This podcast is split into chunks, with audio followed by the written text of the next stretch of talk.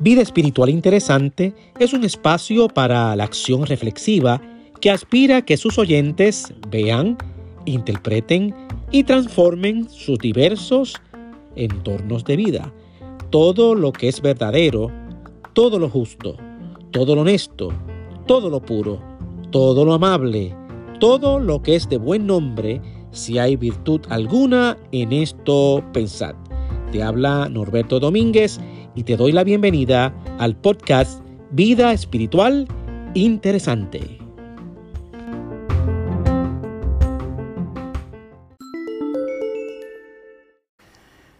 En esta ocasión vamos a dar lectura a nuestra reflexión del primer domingo de Cuaresma, bajo el título Cruz y Gracia, una gracia que no sostiene.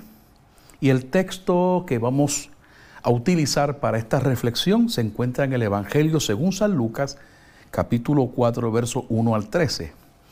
Tentación de Jesús. Y daremos lectura al texto.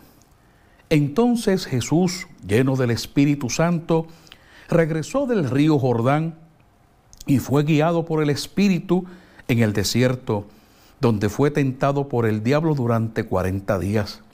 Jesús no comió nada en todo ese tiempo y comenzó a tener hambre.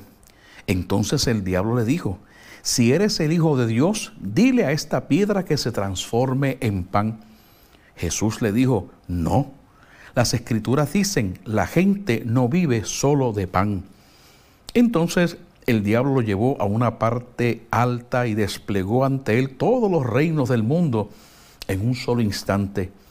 Te daré la gloria de estos reinos y autoridad sobre ellos, le dijo el diablo, porque son míos para dárselos a quien yo quiera. Te daré todo esto si me adoras. Jesús le respondió, las escrituras dicen, adora al Señor tu Dios y sírvele únicamente a Él. Entonces el diablo lo llevó a Jerusalén, al punto más alto del templo, y dijo, si eres el Hijo de Dios, tírate, pues las escrituras dicen, él ordenará a sus ángeles que te protejan y te guarden, y te sostendrán con sus manos para que ni siquiera te lastimes el pie con una piedra. Jesús le respondió, las escrituras también dicen, no pondrás a prueba al Señor tu Dios. Cuando el diablo terminó de tentar a Jesús, lo dejó hasta la siguiente oportunidad. Lo leído es palabra de Dios. La cuaresma es un espacio sagrado para recordar la pasión y muerte y resurrección de nuestro Salvador Jesucristo. Es un evento de trascendencia mundial que aglomera a toda la cristiandad. No hay mejor momento que memorar la vida, obra y ministerio de aquel que se entregó en alma, cuerpo y corazón a la ya lacerada humanidad. El texto que nos aborda en esta ocasión es la versión lucana de la tentación de Jesús.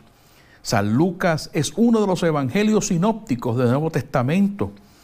Su fecha de redacción se ubica, según el comentario de la Biblia Católica para la Fe y la Vida, entre los años 80 y 90 después de Cristo, y fue dirigido a toda la comunidad cristiana representada por Teófilo.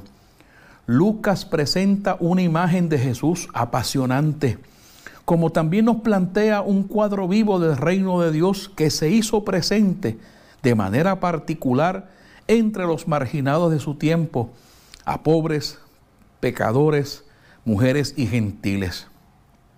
Este relato de la tentación de Jesús en la versión de Lucas o en la visión de Lucas está conectado, según el comentario del teólogo Luis Alonso Shekel, a la vocación mesiánica de Jesús y no solamente a su vocación, sino al compromiso con la agenda divina de cumplir con la voluntad de Dios.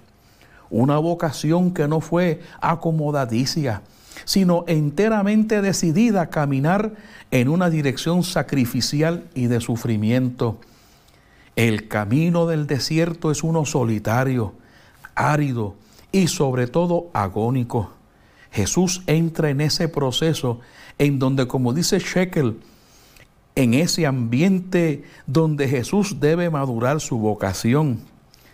¿Cuántos de nosotros, al igual que Jesús, atravesamos por un desierto de situaciones, de tentaciones que nos abruman dejándonos sin fuerzas, deshidratados al punto de desmayar? Jesús en medio del desierto de su pasión fue asistido por la presencia de su Padre, sosteniéndole en su prueba de fuego. Mis queridos hermanos y hermanas, nosotros en nuestros desiertos somos sostenidos por esa gracia única y reconfortante de nuestro Señor. Una gracia que no es barata, sino una gracia que costó la vida de un hombre que se despojó de su gloria para humanarse y contextualizarse en medio de las escenas trágicas de nuestra humanidad. Ciertamente veo en este texto la manifestación y continuidad de esa gracia que, aunque inmerecida, está accesible para nosotros en todo momento. Una gracia que no se agota, una gracia que no se desvanece, una gracia que siempre está disponible sin tener que dar un pago por adelantado. Es una gracia gratuita 24/7. La gracia de Dios no está sujeta a los reclamos racionalistas y manipuladores de mentes que no entienden que la vida cristiana tiene que madurar y crecer. El ministerio de Jesús se hizo más fuerte en medio de su desierto, así como también tú serás más fuerte y resiliente después de finalizar tu proceso de desierto. Solamente confía que la gracia de Dios estará sobre ti para fortalecerte en medio de tus más apremiantes necesidades. Recuerda que ya Él pagó tu deuda y eres libre por su gracia. Te recomiendo, mi querido hermano y hermana, que en tus desiertos no hay nada más cierto que la presencia de la gracia de un Cristo que sabe lo que has pasado o estás pasando, porque sencillamente Él lo vivió y pudo superarlo lleno del poder celestial. Adelante. Dios y su gracia estarán contigo y los tuyos. Que la gracia te acompañe. Dios te bendiga.